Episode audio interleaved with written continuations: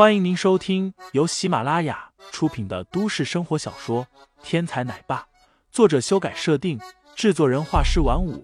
感兴趣的听众老爷们，赏个三连，点亮我的关注，点亮你的夜空。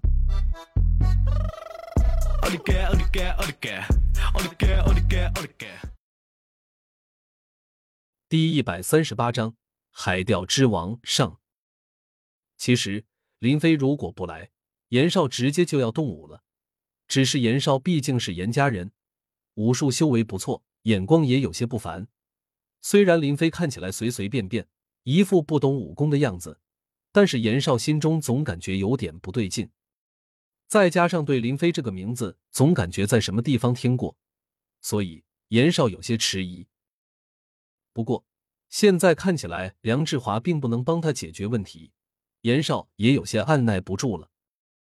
好啊，两千万美元一个钓位，同意你就来，不同意乖乖的在后面等着。林飞懒洋洋的回答道：“对于这种世家子弟，林飞一贯的看法是，要让他们感觉到肉痛，他们才会吸取教训。两千万，海美元，你真是好大的口气！你知道你身边这位严少是什么人吗？如果不想死。”就乖乖的滚一边去！就凭你的身份，能跟严少站一起，都要祈祷感恩了。做人呢，要知足。就你这样子的，能够上一次这游轮，就该知足了。不要妄想一些追不到的东西。一旁的梁志华实在是看不下去了。开始的时候，他还能顾忌一些游轮上的规矩，但是此时他也想明白了：白子梅他们是怎么上来的？单位买单啊！不然就凭白子梅他们部门，怎么可能有钱登上这么豪华的游轮？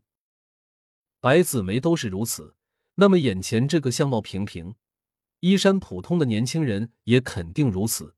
既然这样，还跟他们客气什么？几个小人物而已。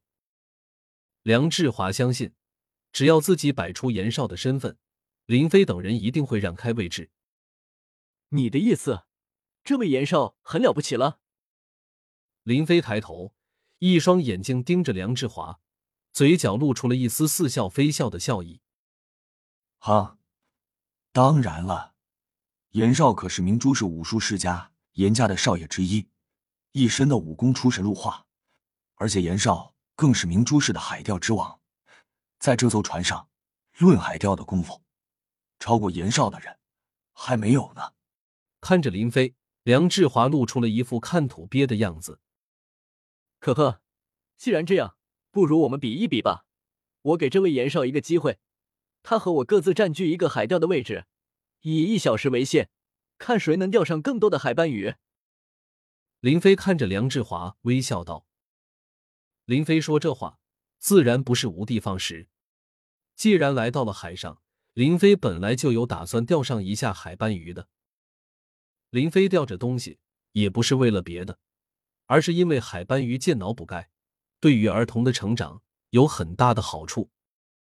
这片海域不允许捕捞海斑鱼，在明珠市也算是非常珍惜的一种鱼类了。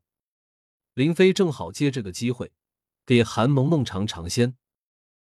既然是比赛，梁志华自然不敢私自做主，于是他将询问的目光望向了严少。因为常年混迹游轮，严少的海钓技术极为精湛。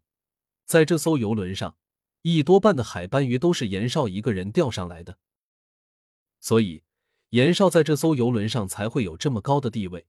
因为海中钓鱼这件事，还就是只有严少做的最好。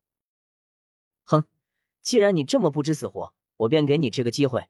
如果输了的话，立刻让韩氏集团的所有人从这艘游轮上滚蛋。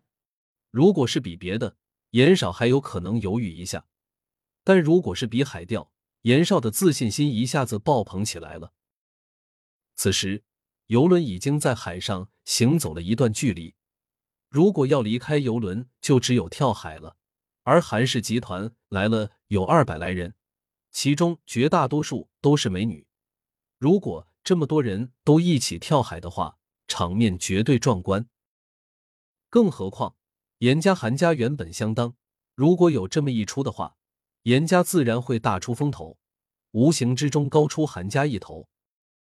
好啊，与二百美女同游，我还没有试过。但是既然你提了要求，那么如果你输了，你准备付出什么？